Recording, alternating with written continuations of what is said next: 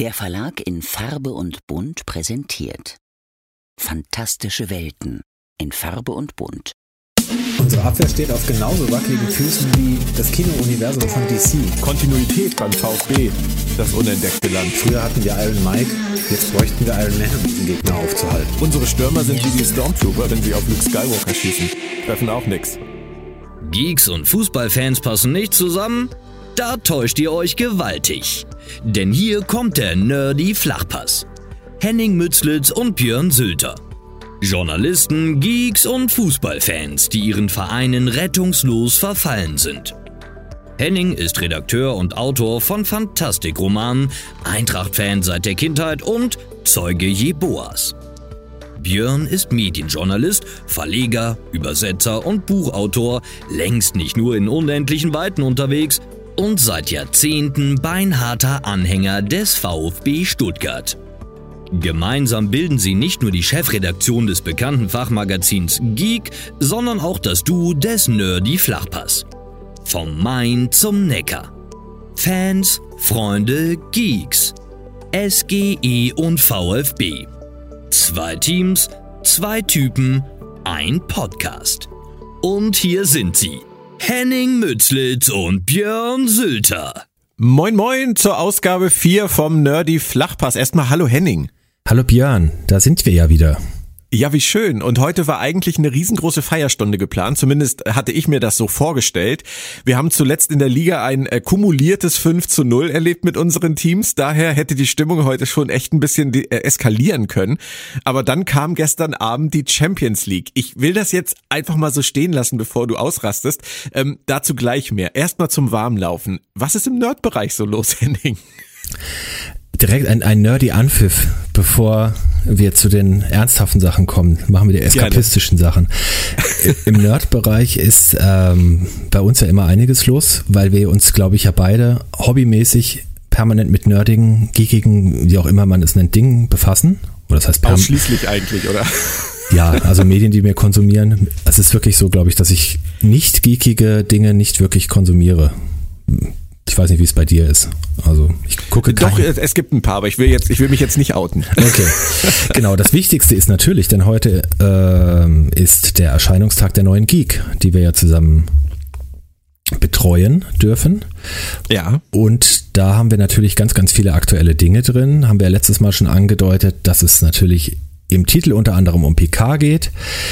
Die Serie, die ja mittlerweile auch auf Amazon Prime Paramount Plus äh, gestartet ist. Viele von euch haben es vielleicht schon, vielleicht schon reingeschaut, die erste Folge geschaut. Äh, wichtig ist auch noch, was haben wir noch drin? Genau, Shazam, der zweite Teil, lustige DC-Comic-Verfilmung für fast die ganze Familie, ähm, die fortgesetzt wird, wo wir die ganzen Schauspieler interviewt haben. Das war sehr lustig, weil Hauptdarsteller Zachary Levy immer sehr unterhaltsam ist zum Beispiel. Dann haben wir uns ein bisschen um Wizards of the Coast äh, und den OGL-Skandal gekümmert mit Frau Kern zusammen. Da haben uns die Ereignisse zwar ein bisschen überrollt, aber das berücksichtigen wir auch. Mandalorian startet bald die dritte Staffel. Da hat der Herr Walch sich mal angeguckt, was uns erwartet und da freuen wir uns ja alle auf Baby Yoda. Ja. genau, das sind so die, die wichtigen Sachen. Natürlich ist die neue Geek ansonsten wie immer pickepacke voll mit Rezensionen, Vorschauen, Meinungen, Vorstellungen, Interviews zu allen möglichen geekigen Franchises und Medien. Und Zachary Levy, weil du es gerade gesagt hast, den fand ich ja damals in Chuck äh, schon so großartig. Ist auch eine total unterschätzte Serie, finde ich. Ja, vor allen Dingen kommt bei ihm immer sehr authentisch rüber, dass er das, was er da spielt, irgendwie auch ist. Das ist jetzt die Frage, ob er aus diesem Rollenbild mal ausbrechen kann. Aber wenn man bei Shazam ihn ja als jugendlicher Superheld im Körper eines erwachsenen, quasi Superman-like Typen sieht, dann nimmt man ihm das voll ab, was für einen Spaß ja. ihm das macht und dass er da sich das wahrscheinlich auch immer gewünscht hat, mal sowas zu sein. Ja. Zur Geek kann ich noch sagen, ähm, die gibt's nicht nur am Kiosk, sondern die gibt's ab dieser Ausgabe 65 auch überall online. Also zum Beispiel bei Amazon, bei Weltbild, bei Thalia, in jedem Online-Shop, den ihr euch vorstellen könnt. Und ihr könnt äh, die Geek jetzt auch immer in, im Shop von meinem Verlag in Farbe und Bunt, ifobshop.com bestellen. Dann kriegt ihr sie ganz einfach nach Hause. Schaut doch einfach mal, vielleicht die einfachere Möglichkeit, wenn euer Zeitschriftenhändler um die Ecke sie nicht haben sollte oder sie mal wieder vergriffen ist. Ähm, was heute auch noch ist, Henning, das ist mir heute Morgen erst klar geworden. Heute ist das 30. Jubiläum der Ausstrahlung vom Babylon 5 Pilotfilm The Gathering die Zusammenkunft. Mhm. Ähm, das ist tatsächlich heute vor 30 Jahren in den USA gewesen und das passt total witzig, weil heute Morgen, ich hatte dir das geschrieben, ähm, kam aus der Druckerei bei mir an äh, die Babylon 5 Chronik Band 1 zu Staffel 1, die ich zusammen mit Claudia Kern und Peter Osterried schreibe und die nächste Woche am 28. Äh, VÖ hat, aber halt heute von der Druckerei angeliefert wurde und das an dem Tag, wo The Gathering das erste Mal in den USA lief. Finde ich auch toll. Ja, und lustigerweise habe ich gestern tatsächlich an äh, den guten Andreas Katsoulas gedacht. Ja. Der ähm, ja den GK gespielt hat. Und auch eine, für mich jedenfalls immer, äh, wenn sie auch nur in, glaube ich, vier Episoden vorkam, recht ikonische Rolle in Star Trek Next Generation gespielt hat. Äh, da habe ich nämlich was dazu verfasst. Und das äh, wusste ich jetzt nicht, dass es fast auf den Tag verfällt, aber das heißt, Babylon 5 war gestern bei mir auch äh, durchaus präsent irgendwie. Und ich habe eigentlich auch mal Lust, wieder vielleicht mich damit zu beschäftigen, weil es doch sehr lange her ist und ich da nie so ganz tief eingetaucht bin wie viele andere. Ja, ja, Babylon 5 sollte eigentlich immer Thema sein. Also das kann ich dir nur empfehlen. Es macht auch total Spaß, den Rewatch zu machen. Also den Episodenguide bei unserem Buch hat äh, Peter Osterried geschrieben und was der da rausgefunden hat, was der da an Sekundärliteratur gewälzt hat und an Skripten von JMS, ähm, um jetzt nochmal genau rauszuziehen, wie ist das entstanden, wie hat sich das entwickelt, was sollte man zu den einzelnen Folgen wissen. Äh, mir macht das irre Spaß. Kann ich jedem nur empfehlen. Ganz uneigennützig. Aber lass uns nochmal über eine andere Sache reden. Du hast mir vor ein paar Tagen erzählt, du hattest einen ziemlich surrealen Nerd-Moment. Was war das für dich? Ja, tatsächlich war das diese Woche wieder, dass man sich mal kneifen musste. Wir haben jetzt gerade davon geredet, wen wir interviewen und so weiter. Und das ist natürlich mittlerweile auch jetzt nichts total Ungewöhnliches mehr, auch wenn ich selbst die Interviews ja meistens nicht mache, sondern sie nur organisiere mit den Agenturen und äh, an MitarbeiterInnen unserer Zeitschrift delegiere. Also von daher ist es so ein bisschen Business as usual. Als ich allerdings äh, mit einer Agentur drüber gesprochen habe, dass wir ja in diesem Jahr einen neuen Indiana Jones Film haben und uns damit ausgiebig beschäftigen wollen und dass sie uns nicht ähm, die Nebenrollen, die teilweise auch prominent sind natürlich, nur unterjubeln sollen, sondern ähm, dass ich angefragt habe, ob wir Harrison Ford im Interview kriegen können. Sehr schön. da denke ich mir dann auch, okay, eigentlich ein normaler Vorgang, was ich hier mache. Und trotzdem, ich verhandle mit einer Agentur darüber, ob wir Harrison Ford interviewen können. Da muss man sich auch manchmal fragen, ähm, ja, geil. Hätte, hätte man sich nicht vorstellen können. Ob es jetzt zustande kommt, ja, weiß ich nicht, ist eher unwahrscheinlich. Aber ähm, wir haben auch schon andere Leute bekommen in der Geek soll, man soll nie, nie sagen und Fragen kostet nichts und äh, ja, das ist so dieses, wo man sich kneift und dieser, dieser Fanboy-Moment ist dann gesagt, ich verhandle darüber, dass wir Harrison Ford interviewen. Ja, ja wo bin ich hier eigentlich gelandet? Eine der ganz großen Ikonen wahrscheinlich für uns beide. Also durch alles, was er gemacht hat in den ganzen Jahrzehnten. Ja. Das ist, der Mann ist ja auch schon über 80 und es, wir, wir kennen keine Zeit in unserem Nerdtum und in unserer Liebe zu, zu Filmen, ähm, wo Harrison Ford nicht präsent war. Das ist verrückt. Also und, und ich freue mich riesig riesig, dass du es äh, angeleiert hast und ich drücke natürlich die Daumen, auch wenn du sagst unwahrscheinlich. Aber ey, wir haben schon, wir haben schon andere Größen gehabt in der Geek, von daher warum nicht? Ja, auf jeden Fall. Also mal gucken. Ja. Dann würde ich sagen, kommen wir doch einfach mal von den nerdigen Themen zum Fußball. Oder was meinst du? Ja. Ja. Ist tatsächlich weiß, noch präsenter im Moment als, als andere Dinge ja, sehen wir gleich, wie schmerzhaft es ist. Ja, es hätte ja so alles so schön sein können. Ähm, aber ich glaube, wir fangen tatsächlich mit Frankfurt diesmal an. Eigentlich sage ich immer, wir fangen mit Stuttgart an, dann wird's danach besser, wenn wir dann über Eintracht reden. Aber dieses Mal ähm, muss man das, glaube ich, ein bisschen aufteilen. Der Ligaspieltag zuletzt, da würdest du, glaube ich, sagen, Pflichtaufgabe souverän gelöst. Kann man das so zusammenfassen? Ja, das kann man auf jeden Fall sagen. Also mit diesem Spiel gegen Werder waren, glaube ich, die Protagonisten und auch ich als Zuschauer sehr zufrieden. Das, da braucht man auch gar nicht so lange drüber reden wahrscheinlich. Das war na, halbwegs im Schongang ein, ein Werder Bremen besiegt, äh, das tatsächlich schwächer als erwartet war, vor allen Dingen offensiv, hatte ich ja letzte Woche gesagt, dass ich da eigentlich einiges erwarte. Ich habe die eher defensiv anfällig gesehen. Waren sie zum Teil auch. Die Eintracht hätte auch höher als 2 zu 0 gewinnen können. Und man hat auch immer das Gefühl gehabt, sie machen jetzt eben so viel, dass es genau reicht, um diesen Gegner locker zu besiegen und sie könnten jederzeit die Handbremse lösen, hätten wahrscheinlich sogar zwei, drei Tore mehr machen müssen, können, wollen. Und Werder war nach vorne ja wirklich erschreckend harmlos. Ich glaube, die haben so eineinhalb Torschüsse hingekriegt und davon war einer noch dieses Abseitstor von, von Niklas Füllkrug, was auch zum Glück äh, unstrittig war, wenn es auch nur ein halber Meter war, aber es war aber abseits. Da hätte nochmal Feuer reinkommen können, unnötigerweise, dass man sich da irgendwie einlullen lässt, aber ist nicht passiert und deswegen eigentlich eine optimale Vorbereitung, optimaler Aufgalopp für das große Spiel drei Tage später. Ja, und du hast das mit dem Schongang ja so schön gesagt. Ähm, das hätte ja klappen können. Also ich habe gestern tatsächlich äh, beim, beim Zuschauen am Anfang ein gutes Gefühl gehabt gegen Neapel. Ähm, ich habe auch mir, auch wenn du mir dann ja gesagt hast, äh, guck mal auf die italienische Tabelle, die lügt nicht, ähm, habe ich mir mehr ausgerechnet. Aber es ist anders gekommen. Es war am Ende nur 0-2, aber zu Hause und eine rote Karte ähm, für jemanden, der im Rückspiel möglichst nicht fehlen sollte. Das tat schon weh, oder? Ja, also es ist zweigeteilt, jetzt so frisch danach. Einerseits muss man sagen, ja, oder das Spiel war auch zweigeteilt, wenn man es mal so aufbereiten will. Es war im Prinzip die erste, ersten 20 Minuten war die Eintracht eigentlich besser, kann man sagen. Oder sie zumindest auf Augenhöhe auf jeden Fall.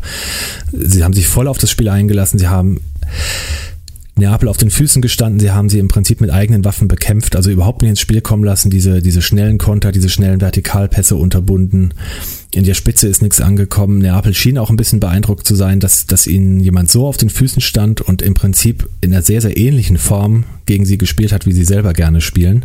Also den Gegner permanent stressen, schnell die Leute nach vorne schicken, vorne extrem schnelle Stürmer haben. Lindström und Moani haben sehr, sehr gut angefangen.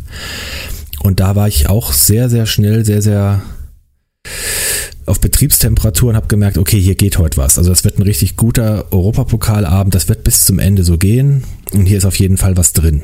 Gleichzeitig hast du natürlich die Anlage gesehen, es gesagt, okay, du musst wachsam sein, weil wenn du es nicht bist, dann kann es ganz schnell ganz gefährlich werden. Und so kam es dann auch, wobei man sagen muss, richtig gefährliche Torschüsse hatte Neapel ja erstmal nicht hinbekommen und dann kam dieser Pfostenschuss der blöd zur Seite abprallt und äh, der Herr Buta möchte einen Befreiungsschlag machen, was in der Situation absolut ja, gerechtfertigt war. Er hat nur nicht aufgepasst, dass von der Seite der sehr, sehr schnelle Kolomoani ähnliche Stürmer von Neapel angerauscht kam und so, dass er ihn bei seinem Befreiungsschlag einfach umgetreten hat. Dummerweise noch im Strafraum. Also leider, leider ein berechtigter Strafstoß, weil der einfach gepennt hat, individueller Fehler. Ja. Dann hält Trapp diesen Strafstoß. Stadion explodiert. Und da habe ich auch gedacht, ja, so, das, wir sind voll im Modus. Das ist voll, voll Eintracht Europapokal. Und jetzt gibt's eine richtige Schlacht. Und unerklärlicherweise hat aber diese, diese, diese ganze Situation die Eintracht völlig aus dem Tritt gebracht. Das war ja ungefähr nach einer halben Stunde. Bis dahin wirklich äh, ausgeglichenes Spiel.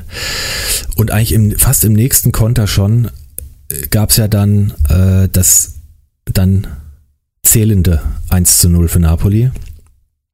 Und das war halt, ja, nach einer, einer, wieder einem individuellen Fehler, in dem Fall ganz ungewohnt von Mario Götze, der irgendwie völlig Larifari da vorne im vorderen Drittel den Ball nach außen spielt. Die ganze Positionierung der Mannschaft ist falsch, die zentralen Mittelfeldspieler sind zu weit außen. Und dann gibt's zwei Pässe vor Napoli in die Tiefe zwei perfekte Pässe, eine perfekte Reingabe, alle Innenverteidiger verpassen und dann klingelt's. Und das in einer Form, äh, wo man dann gemerkt hat, okay, hier steht jemand auf dem Platz äh, mit diesem Osimen in, im, im Sturm ich glaube, der Lozano äh, war das, der über außen dann nach vorne gesprintet war. Das sind halt Leute, die sind richtig gut und die wissen, was sie tun. Und das sind absolut, wenn die in so eine Situation kommen, dann sind das absolut eingespielte Passagen, die da stattfinden, die, die in Perfektion ausgeführt werden. Und das haben ja auch Liverpool und Jetzt überlege ich gerade, wen haben sie noch geschlagen? War es Real? Nee, Ajax war es, die, die sie, glaube ich, 6 zu 1 geschlagen haben. Und Liverpool haben sie 4 mhm. zu 1 geschlagen. Sie stehen ja. mit 15 Punkten vor Inter in der Tabelle. das passiert ja, wie du eben auch schon gesagt hast, ist nicht einfach so passiert. Und ab dem Moment hat man gemerkt, warum das so ist. Ja. Ja, und dann, ähm, genau, so in die Pause gegangen. Zum Glück nur mit diesem 1 zu 0. Da gab es noch zwei, drei Situationen, wo man auch, wo es auch knapp war, wo es auch hätte klingeln können, wo man wirklich gut bedient war dann mit diesem 1 zu 0 und gleichzeitig aber ein bisschen Unverständnis äh, in sich trug, warum musste dieses Spiel jetzt so kippen? Warum gibt man das jetzt plötzlich aus der Hand und überlässt denen so die Dominanz, die, die sie wirklich dann gut ausspielen, mit dem sie irgendwie in Italien ja auch alles kaputt spielen? Und dann habe ich gedacht, naja, sie kommen aus der Halbzeit wieder und dann, äh, ja, wird es wieder ausgeglichen sein, aber auch gleich da haben die Italiener das Heft des Handelns wieder übernommen, wie man so schön sagt. Und äh, ja, die rote Karte kam dann dazu. Eine sehr, sehr harte Entscheidung. Kann man so Sehr, sehr harte. Ja. Also echt, ich habe ich hab vorm Fernseher gestanden und habe gerufen, weichgespültes Pack, diese Schiedsrichter. Den hau ich aufs Maul, habe ich geschrien. Ja. War das jetzt ein Vorgriff auf später? Entschuldigung, red weiter. Ja, ja also ich, ich habe erst gedacht, der, der äh, Napoli-Spieler kriegt rot. Ich habe gedacht, weil das so schnell ging, ich habe gedacht, der ist jetzt und beide fielen hin und ich habe gedacht, und der Napoli-Spieler war ja kam ja so auf den Boden angerutscht in die Grätsche rein und der ähm, Kolomoani legt sich den Ball zu weit vor und hält von oben gestreckt drauf und ist spielt, spitzelt den Ball weg. Dann ist der Ball weg. Der Fuß oder das Bein des Gegenspielers kommt unter seinen Fuß und er erwischt ihn natürlich voll. Also von beiden mit vollem Risiko draufgegangen. Der eine grätscht, der andere von oben hält gestreckt drüber. Wäre der Italiener jetzt eine Zehntelsekunde früher da gewesen, hätte er wahrscheinlich Colomuani von der Seite umgetreten. Da frage ich mich, wäre der dann vom Platz gegangen? Also dann hätte, hätte er ihn ja erwischt. Das war, beide gehen offensiv mit vollem Risiko zum Ball. Und beide tun sich auch weh dabei. Und dann hättest du sagen können, okay, Colomuani ist da wirklich, keine Ahnung, kannst du ja, kannst du mir vorhalten, rücksichtslos draufgegangen. Aber eine rote Karte, bitte. Also gelb, völlig gerechtfertigt, gelb, vielleicht mit dem Hinweis hier, Freundchen, also wenn du, wenn du auch ansatzweise nochmal sowas zeigst, musst du leider vom Platz gehen. kann man ja machen. Zumal er vorher ja, und da sind wir ja auch bei, der, bei dem internationalen Pfeifen, es wird ja relativ wenig gepfiffen. Es wird äh, eindeutig, ganz eindeutiges Trikot ziehen und solche Sachen äh, oder, oder Beinstellen, das wird gepfiffen, aber so grenzwertige Sachen werden ja fast nie gepfiffen. Und jetzt gibt es bei einer grenzwertigen Sache plötzlich glattrot. Mhm. Und der Gegner führt ja. und der Gegner hat Oberwasser. Und ab dem Moment war irgendwie, also bei mir zumindest, die Luft raus, weil ich dachte, okay, es ist so schon, kriegst du gerade aufgezeigt, dass diese andere Mannschaft besser ist. Es wird so schon, braucht schon viel Spielglück und solche Situationen, wo der Gegner vielleicht rot kriegt, das wäre ja das Spielglück gewesen, wo sich sowas vielleicht dann drehen kann. Und dann geht es genau in die andere Richtung und dann denkst du, okay, es geht alles jetzt in den Bach runter. Und eigentlich war für mich klar, so sehr man die Eintracht auch äh, im Europapokal nicht unterschätzen sollte und was es alles schon gegeben hat. Und das hat man auch auf dem Platz gemerkt. Die Köpfe gingen runter. Irgendwie waren sie immer einen Schritt zu spät. Sie sind nur noch hinterhergelaufen mit zehn Leuten. Es war irgendwie die Luft raus und es war eigentlich nur noch Schadensbegrenzung, die dann zum Glück in einer völlig unterlegenen zweiten Hälfte ja noch ganz gut funktioniert hat. Es ist ja nur 2 zu 0 ausgegangen, ist trotzdem natürlich eine Riesenhypothek fürs Rückspiel, auch dass der beste Stürmer dann fehlen wird. Das kommt ja eben noch dazu bei so einer roten Karte. Der spielt ja, fehlt ja nicht nur gestern, sondern in drei Wochen dann auch. Und trotzdem, das als Abschluss absolut verdient verloren, sicherlich Grenzen aufgezeigt bekommen. Also die Eintracht ist beileibe noch kein europäisches Top-Team und jetzt sind sie gestern auf eins getroffen, das voll im Saft steht. Da möchte ich erstmal sehen, wer gegen Neapel gewinnt überhaupt. Ähm, und trotzdem hätte fünf Minuten vor Schluss ein dreckiges Tor durch Kamada fallen können. Dann würde es 1 zu 2 ausgehen. Dann wären die Optionen fürs Rückspiel schon andere. Dann wäre beim gleichen Spielverlauf, wenn das, das Gurkending da reingeht und wo man sagt, da fehlt im Moment auch die Effizienz, da, da sind auch die Leute, Lindström, Katastrophe gestern, Götze auch schon deutlich, deutlich bessere Tage erwischt, er hat aber auch meistens drei Leute auf den Füßen stehen gehabt. Philipp Max hat auch gezeigt bekommen auf Außen, dass er eben kein Kostic ist, aber ich glaube auch ein Kostic hätte da schwere Probleme gehabt gegen diesen Lozano gestern. Buta auch im Abwehrverhalten gegen diesen Quarazcelia oder wie er heißt, überfordert. Also das war einfach eine Mannschaft von der Qualität und in einer Form, ja, die einfach besser war, muss man dann auch sagen. finde ich sehr fair, sehr souverän von dir äh, das Ganze dann doch besprochen, auch wenn es wahrscheinlich schmerzt, ähm, dass die Chancen fürs Rückspiel, auch wenn du sagst 0-2, ist nicht viel, ähm, ohne Kolomuani wahrscheinlich nicht so riesengroß sind. Da brauchen sie schon einen Sahnetag. Neapel braucht im Zweifelsfall keinen damit das noch irgendwie funktioniert. Aber du bist wahrscheinlich trotzdem, auch wenn das das Ende dieser Champions League Saison werden sollte, zufrieden. Ja, klar. Also jetzt 0 zu 2 gegen Neapel zu verlieren, klar hätte man sich anders gewünscht und vielleicht ein 1-1 oder irgendwie sowas, um dann im Rückspiel die Option zu haben. Auch dann würde es im Rückspiel extrem schwer werden. Die sind ja nochmal heimstärker als, als auswärts. Auch, auch in diesem Hexenkessel dann da. Ja, also man muss ja auch immer noch gucken, wer man ist. Äh, und gleichzeitig ist, das ist halt aber auch so das, was in der Öffentlichkeit vielleicht äh, ein bisschen äh, falsch eingeschätzt wurde. Neapel ist halt nicht der ganz große Name. Das ist jetzt eben nicht, nicht Liverpool gewesen, das ist jetzt nicht Manchester City oder Real gewesen, so diese, dieser ganz große Glanz. Aber das ist eine Mannschaft, die in Europa wahrscheinlich von der Verfassung her zu den Top, weiß ich nicht, Top 3, Top 5 auf jeden Fall gehört. Viele, die die italienische Liga betrachten und sich das angucken, die haben das auch so eingeschätzt, haben gesagt, das war eigentlich das schwerste Los. Und die, die sich nicht damit befassen, denken, ja, Neapel, die sind da ganz gut und die italienische Liga taugt ja nicht so viel. Aber Neapel ist eine völlig untypisch italienische Mannschaft von der ganzen Spielweise her. Und äh, ja, spielte alles nieder. Ich meine, 15 Punkte Vorsprung gab es ja selbst in den besten Juve-Zeiten selten. Ja. Und, und Inter und AC Milan sind, sind ja auch keine Laufkundschaft, die man einfach mal wegbügelt. Äh, das sind Nein, ja auch gute schon. Mannschaften. Ja. Deswegen ist, ja, es, ich hätte dann lieber Liverpool bekommen wären vielleicht schlagbarer gewesen gestern. Ja, Klopp wird sicherlich gestern auch keinen so schönen Abend verlebt haben. Wobei es ja echt gut aussah am Anfang. Also mit dem schnellen 2-0 ähm, hätte man ja denken können, okay, vielleicht spielen sie sich frei, aber dass das dann äh, in Anfield dann wirklich 2-5 ausgeht. Hei, hei, hei. Ja, ich, ich glaube, was man darf europäisch sowieso nicht. In Spanien selbst ist es vielleicht ein bisschen anders, aber europäisch darf man, glaube ich, nie den Fehler machen, Real Madrid zu unterschätzen. Nein, Nein, nein, das stimmt. Leider. Ich möchte noch kurz was zur Liga sagen, was Frankfurt angeht. Ähm, ich finde das sehr interessant, äh, wie sich das jetzt nach dem letzten Spieltag entwickelt hat, auch dadurch, dass die Bayern verloren haben. Ähm, drei Mannschaften mit 43 Punkten nach 21 Spielen, das finde ich großartig, muss ich dir ganz ehrlich sagen. Auch wenn ich Union jetzt nicht zwingend die Meisterschaft zutraue und ehrlich gesagt auch Dortmund die Meisterschaft nicht zutraue. Ähm, aber ich finde es gut, dass es knapp ist. Frankfurt ist ja so ein bisschen jetzt ähm, in dieser, ja, es wird langsam so, ein, so eine Dreiklassengesellschaft in der Tabelle. Ist Frankfurt so ein bisschen the worst of the best ähm, als Sechster mit 38 Punkten. Findest du es im Nachhinein dann doppelt schade, dass so eine Niederlage wie gegen Köln dazu führt, dass sie nicht ganz in Schlagdistanz zu den Ersten sind? Oder sagst du, Lauerstellung ist auch okay? Ja, das ist schon okay. Also klar, gab es unnötige Niederlagen und dann kannst du immer über den Saisonverlauf gucken und kannst dir angucken, okay, an dem und dem Spiel haben wir die Punkte verloren, die uns für diesen und jenen Platz gefehlt hätten.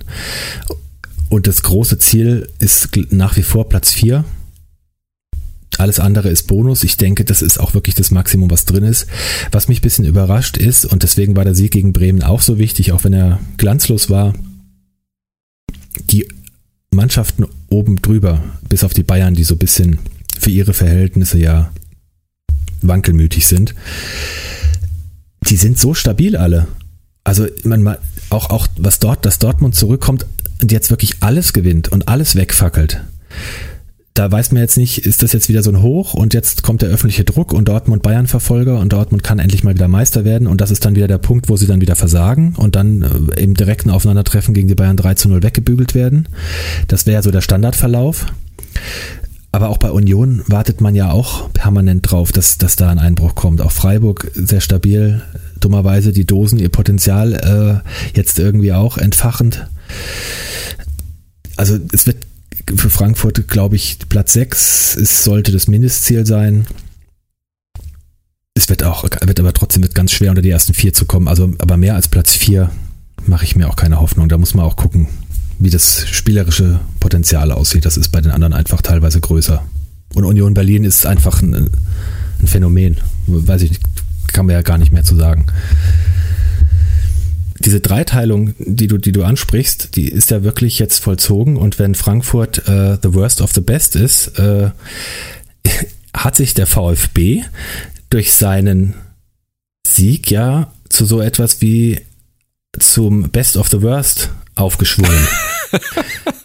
ja. Zumindest, ja, ja. zumindest äh, stand jetzt nach dem 21. Spieltag. Hat Bruno den Geißbock äh. jetzt erfolgreich umgestoßen? Was meinst du? Geht das so weiter oder ist das nur eine Momentaufnahme? Schön, dass du das so formuliert hast, weil da kann ich antworten, den Geißbock ja, den, den anderen Bock abwarten. Also äh, ich, ich muss erstmal ganz kurz insofern ausholen, dass ich dir ja, als ich die Aufstellung gelesen habe, glaube ich, äh, direkt eine Sprachnachricht, eine echauffierte Sprachnachricht geschickt habe, ähm, weil ich einige Sachen einfach nicht verstanden habe. Ähm, was heißt einige? Hauptsächlich habe ich nicht verstanden, dass er wirklich, wie wir das letztes Mal auch schon thematisiert haben, Sagadu, den er reingeworfen hat, ohne Not, jetzt wieder rausnimmt und ihm die Spielpraxis, die er so dringend braucht, nicht gibt, sondern stattdessen wieder auf Ito und Mavropanos setzt für dieses Spiel jetzt ist das die richtige Entscheidung gewesen. Das war mir schon vorher klar, weil Ito und Mavropanos viel eingespielter sind. Es hat ja auch funktioniert, aber was, was mich daran geärgert hat, ist, dass es die Entscheidung Sagadu letztes Mal gegen Freiburg reinzuwerfen völlig sinnlos macht. Also zumindest in meinen Augen. Und ähm, weiterhin natürlich Anton auf rechts, was soll's? Er, wird da nicht von abgehen, es sei denn, Anton verletzt sich oder in der Innenverteidigung verletzen sich alle, sodass er Anton nach innen ziehen muss. Ich weiß nicht, was er darin sieht, aber dazu kommen wir gleich. Und das Zweite, Letzte Woche gegen Freiburg hat ja ähm, Florian Müller äh, Magen-Darm-Probleme gehabt und da musste Fabian Bretlo einspringen. Das hat er ja auch okay gemacht. Aber jeder, der den VfB äh, ein bisschen beobachtet, weiß, Fabian Bretlo ist auch immer für einen Bock gut.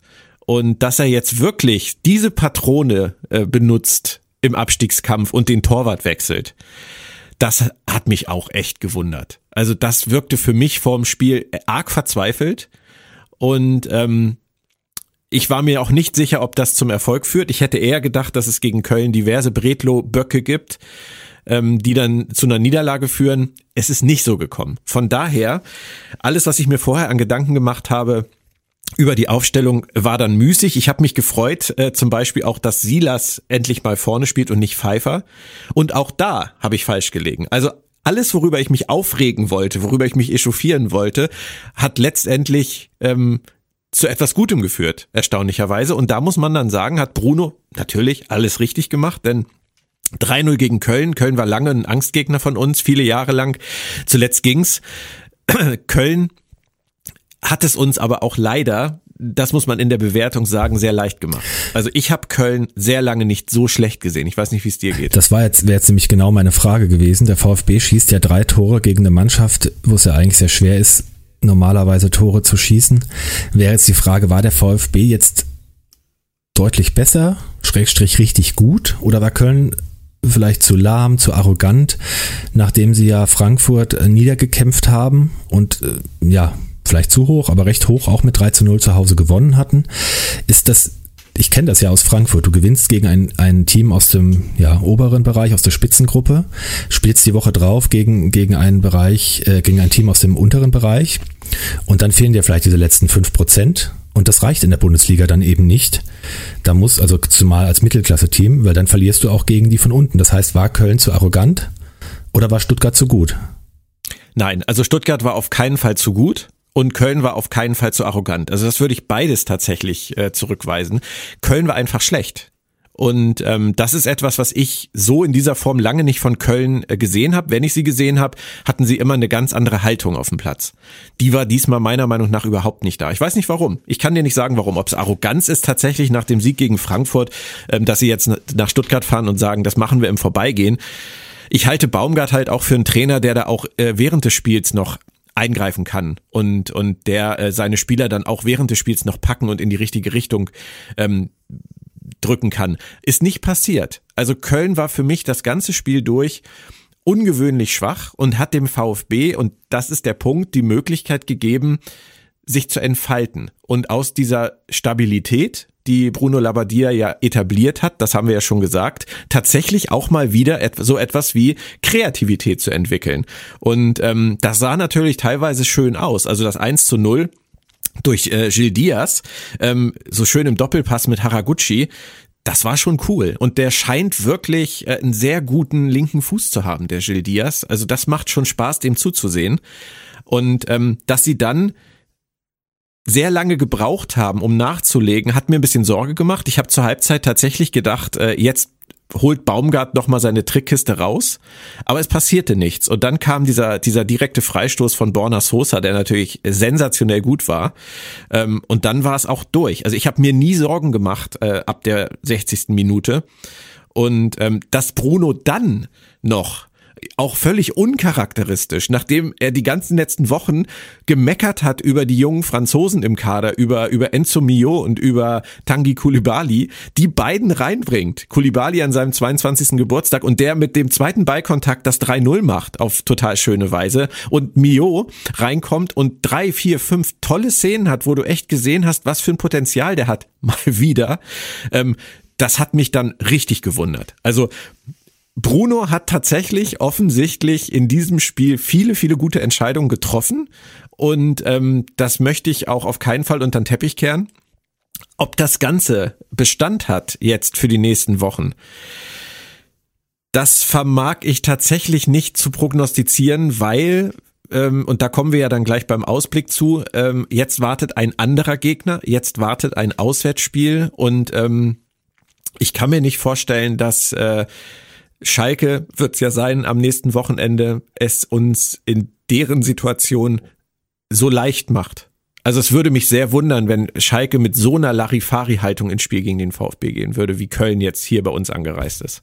Ja, ja, da werden wir wahrscheinlich gleich ja nochmal drüber reden. Noch, vielleicht noch abschließend dazu, was du sagst, dass die jungen Spieler eingewechselt werden, dass, dass man es dann von Köln leicht gemacht bekommen hat, sorgt ja sicherlich auch dafür, dass jetzt dann doch im, im Spiel dieses, dieses Selbstbewusstsein, was gefehlt hat, so, so eine gewisse Selbstverständlichkeit, vielleicht wieder ein bisschen zurückkehrt, vielleicht ein bisschen äh, dieser, dieser Selbstzweifel auch verschwindet, dass, dass die Abläufe jetzt besser passen, selbstverständlicher passen, dass gleichzeitig natürlich jetzt ein paar Spiele gespielt wurden, trotz diverser Änderungen, wie du es ansprachst, jetzt in der Innenverteidigung, da irgendwelche Automatismen besser greifen, Leute wieder in Form kommen, wie die aus der Verletzung kommen, wie Sosa, dass, dass auch die beiden neuen, Haraguchi, Gil Diaz, offensichtlich ankommen, offensichtlich auch zeigen, dass sie was taugen.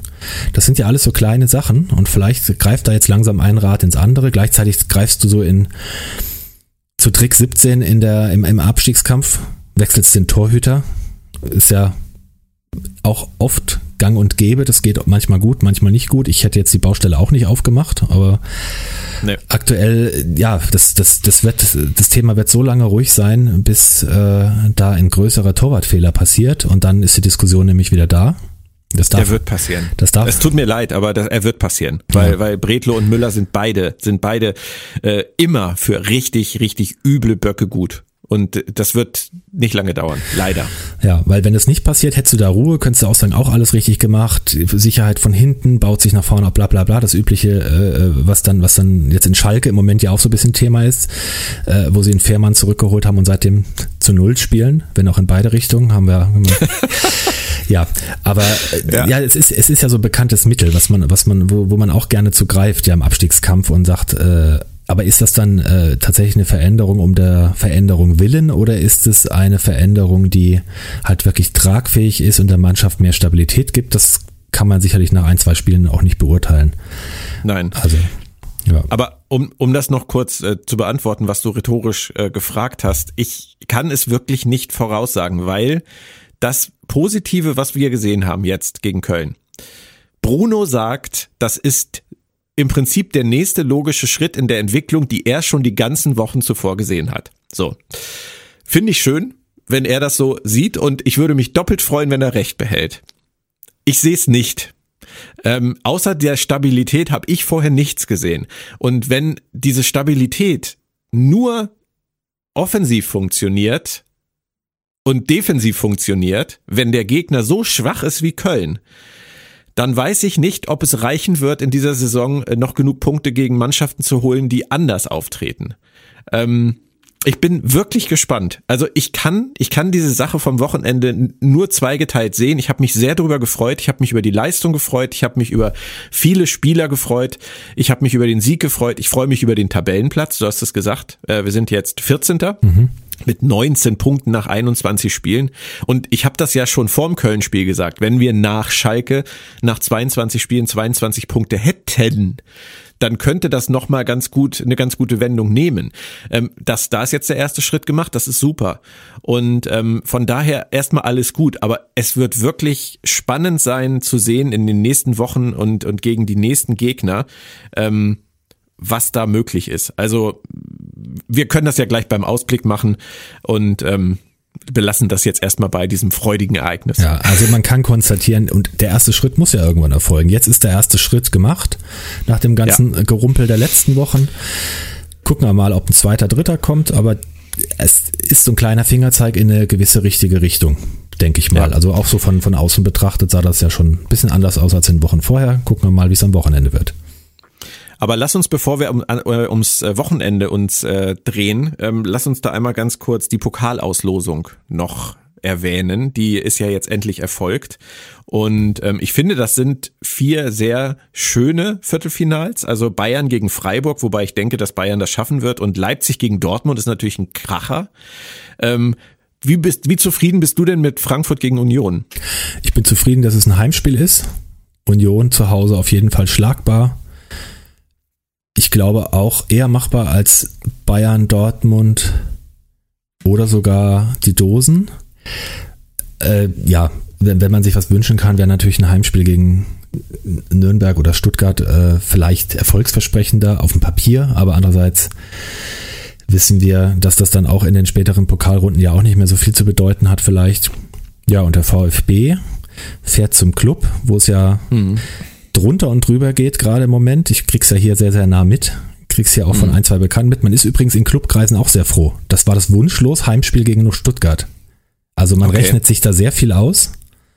Äh, Habe ich hier von so ein paar Leuten gehört, äh, die aber auch immer zwischen Euphorie aufgrund des Pokalerfolgs und Entsetzen aufgrund des Abschneidens in der Liga und der Querelen, äh, ja, haben sie ja jetzt Weinziel entlassen, Hacking ist ja wieder am Ruder äh, herrscht. Also ja, der Club ist ein, ein, ein Depp, sagt man ja immer.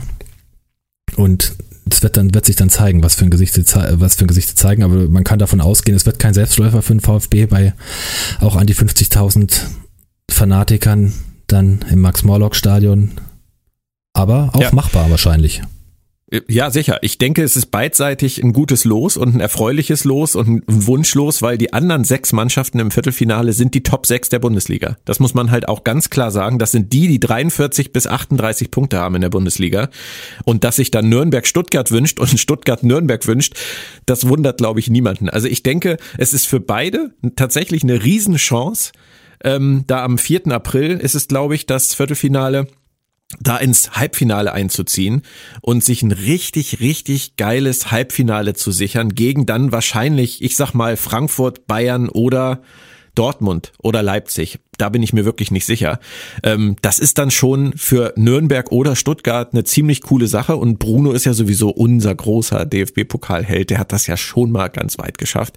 Von daher wäre es natürlich auch eine super Geschichte, wenn der Bruno das wieder schafft, uns ins Halbfinale zu bringen. Also ich, ich bin gespannt. Es ist ja auch balsam auf die Seelen beider, in dem Fall Stuttgart und Nürnberg, wenn es in der Liga nicht so läuft und jetzt dann dieses dieses, diesen Ausgleich im Pokal zu haben mit ein paar Fußballfesten und ja, egal wer weiterkommt von beiden, wenn dann einer von beiden vielleicht wieder ein Heimspiel gegen einen absoluten Top-Gegner hat, in einem Halbfinale, das ist doch, äh, ist doch was, wo man sich auch lange dran erinnert, selbst wenn man dann ausscheiden würde. Also das ist ja eine schöne Klar. Sache. Auf jeden Fall. Ich hätte gerne gegen Weinziel gespielt, muss ich sagen. Ähm, ich glaube, das, das teilen viele VfB-Fans, dieses Gefühl. Hacking ähm, wird auf jeden Fall eine andere Hausnummer. Ich verstehe aber nicht ganz, dass sie Weinziel ähm, jetzt schon entlassen haben, weil ich fand seine Bilanz, abgesehen vom 0-5 gegen Heidenheim, nicht so schlecht. Ich glaube, er hatte nur ähm, drei Siege aus elf Spielen. Oder ja, sowas. aber vorher war es halt noch schlechter. Und ähm, man, man muss, wie Bruno immer so schön sagt, man muss manchmal so einen harten Weg auch einfach mal gehen und so ein dickes Brett auch einfach mal bohren. Ja, ich glaube, dass ich habe hier so, ich beschäftige mich mit dem Club jetzt nicht intensiv, deswegen kann ich nur so ein paar Sachen äh, da wiedergeben, die ich, die ich so höre, war, dass man eigentlich sagt, äh, das hätte schon zwei, drei Spiele früher passieren sollen.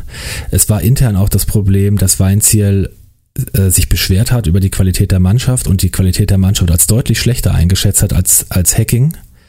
Der Hacking hat ja vorher gemeint, naja, man kann vielleicht um einen Aufstieg mitspielen oder zumindest oberes Tabellendrittel. Und dass das natürlich dafür gesorgt hat, dass da auch ein Bruch zwischen beiden stattfand, weil Hacking ist ja nun mal der, der die Mannschaft zusammengestellt hat. Und ja, deswegen klar. ist er jetzt auch der, der die, den Karren aus dem Dreck ziehen muss. Das heißt, wenn er es nicht schafft, dann ist er nicht nur als Trainer erledigt, sondern auch als Vorstand Sport. Und dann ist die Aufbauarbeit, die er da eigentlich gemeint hat zu leisten und den großen Teilen ja, glaube ich, auch ganz gut geleistet hat, die haben ja auch sehr, sehr große finanzielle Probleme. Äh, ja, ist dann alles wieder dahin. Und dann gehen die ja. Chaoszeiten beim Club wieder los wahrscheinlich.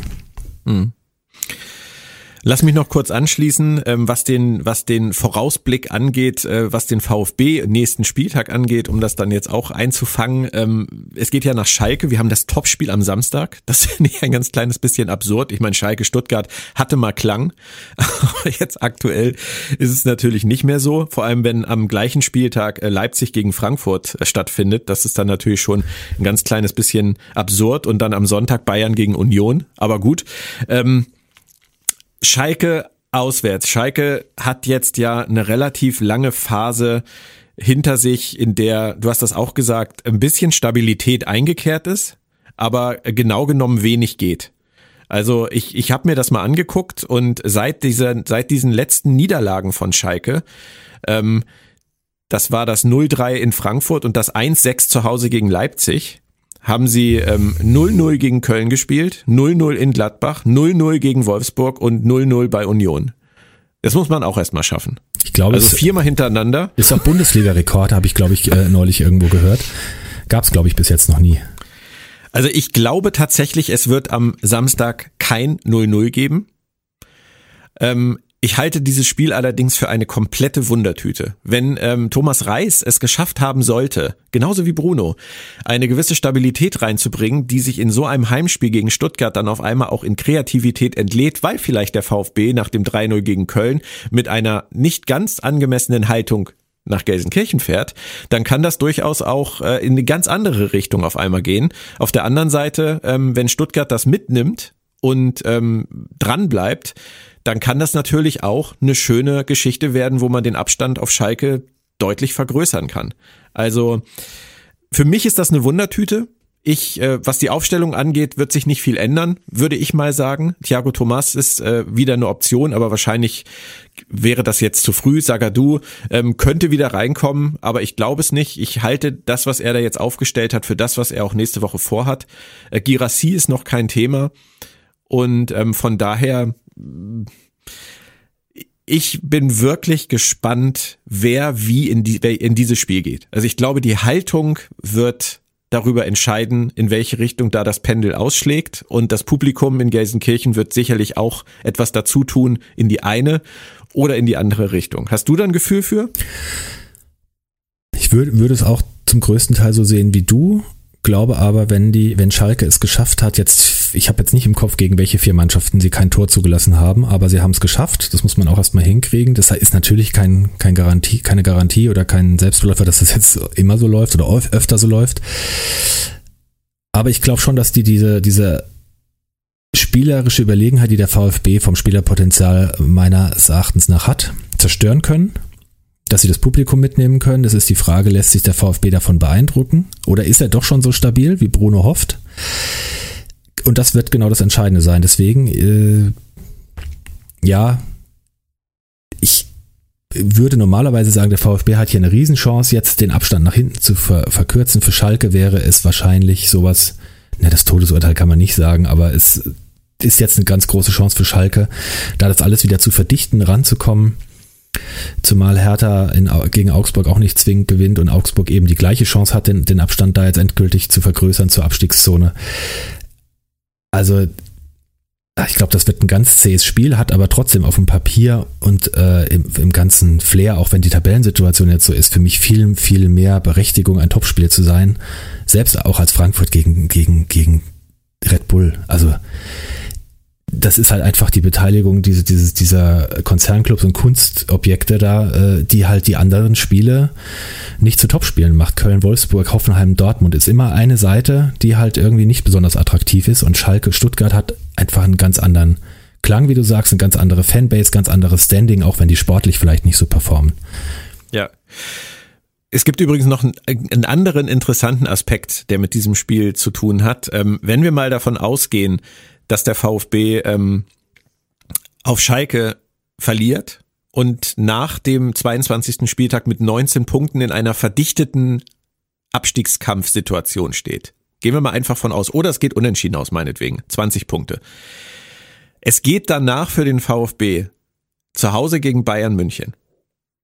Es geht danach auswärts gegen Frankfurt.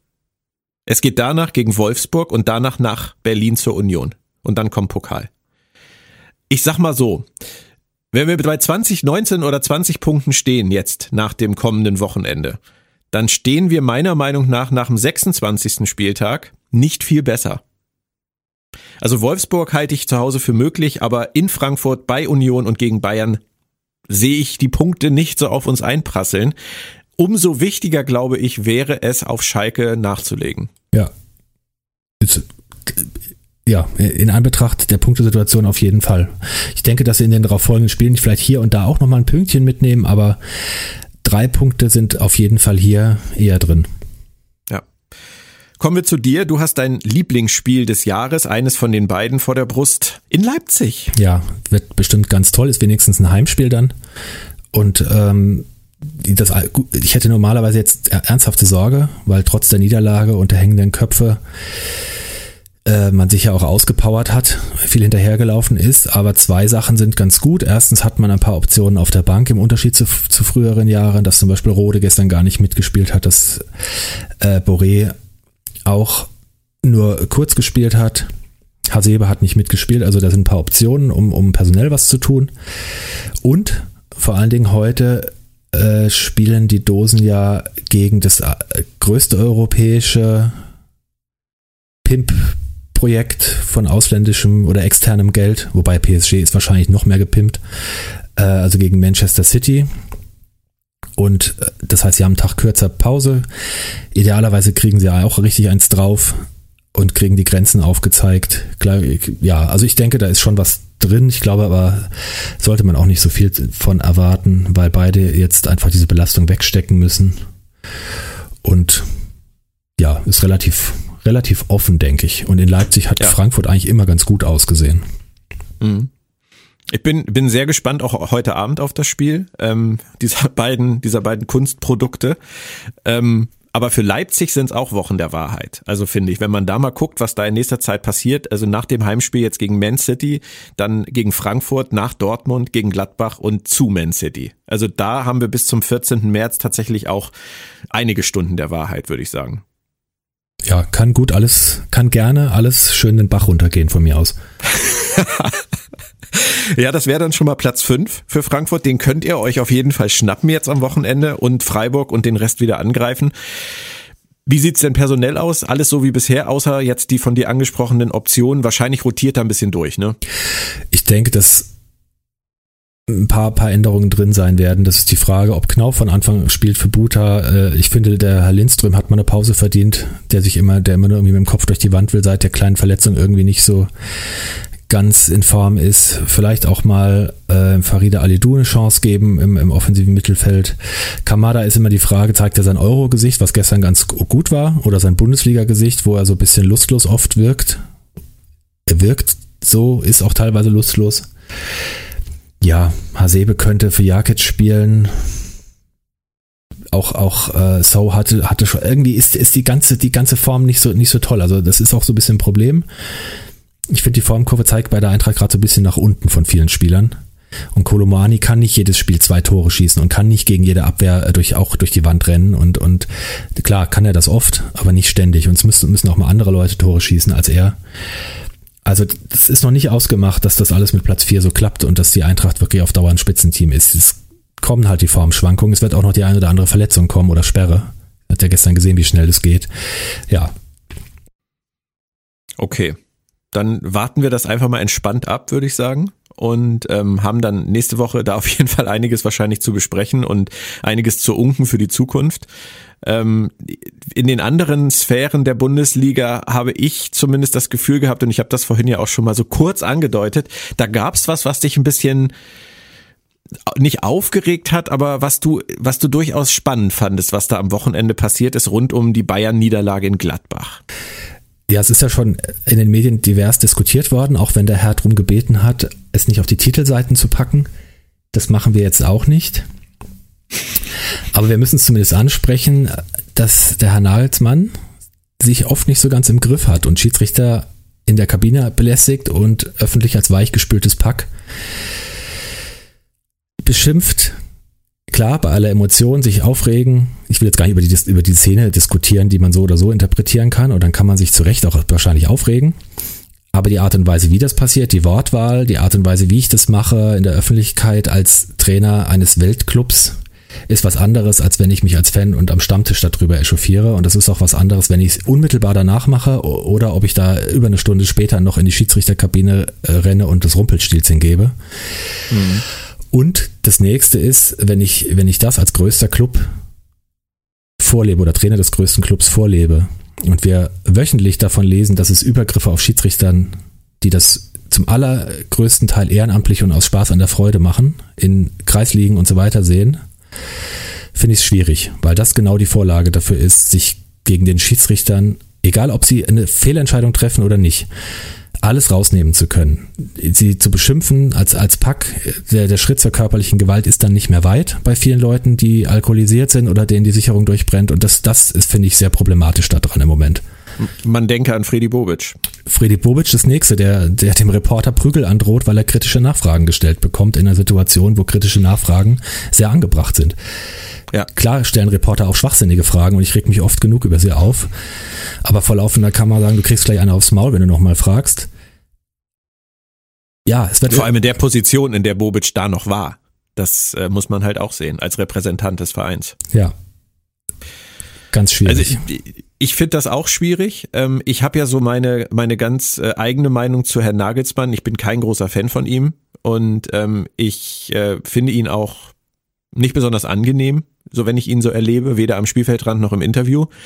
Ähm, ich glaube, das größte Problem ist, dass er nicht Rumpelstilzchen bei, bei Elversberg, Sandhausen oder meinetwegen auch Holstein Kiel ist, sondern er ist halt Rumpelstilzchen an der Seitenlinie und vor der Schiedsrichterkabine für den FC Bayern München.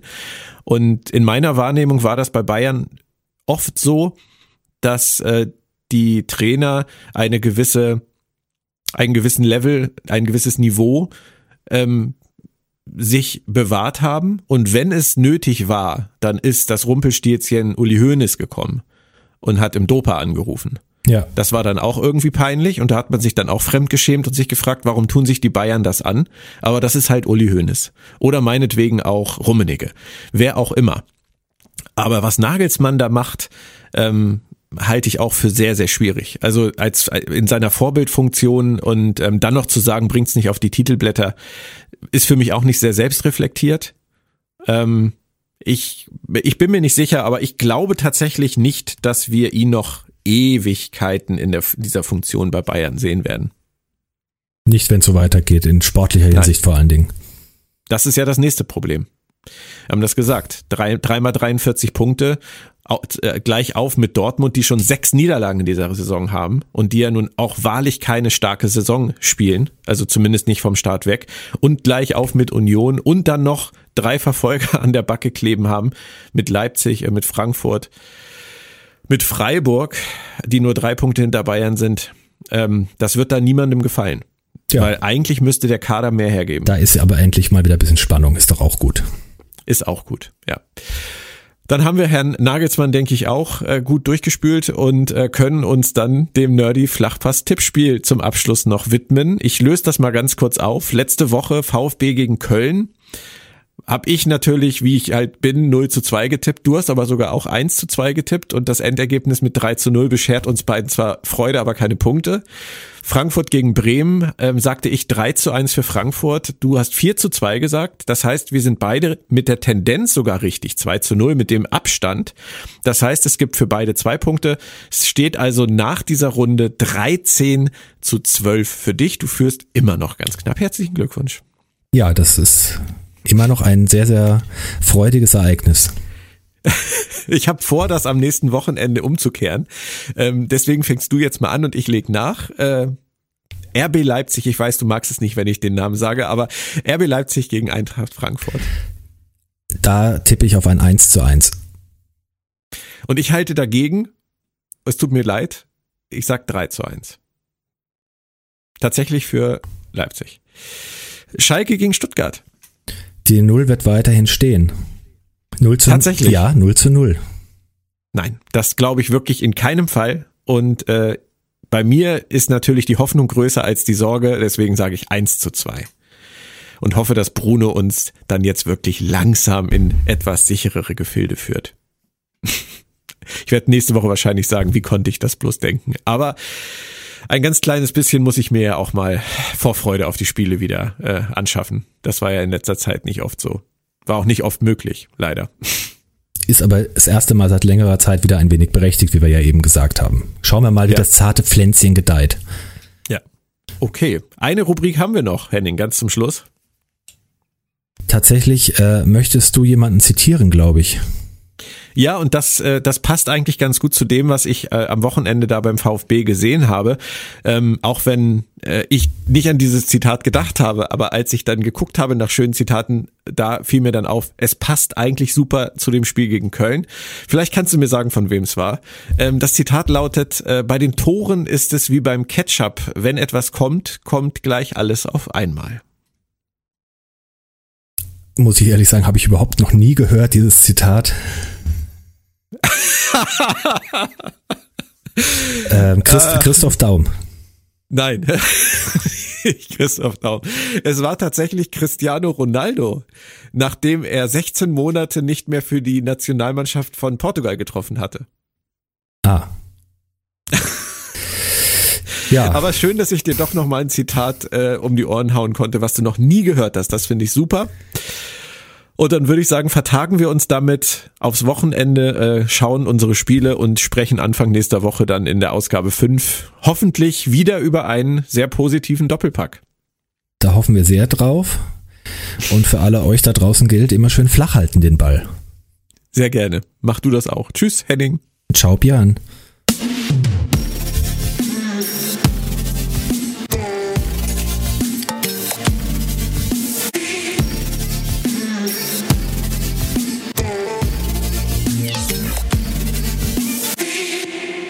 Verlag in Farbe und Bunt präsentiert Fantastische Welten in Farbe und Bunt.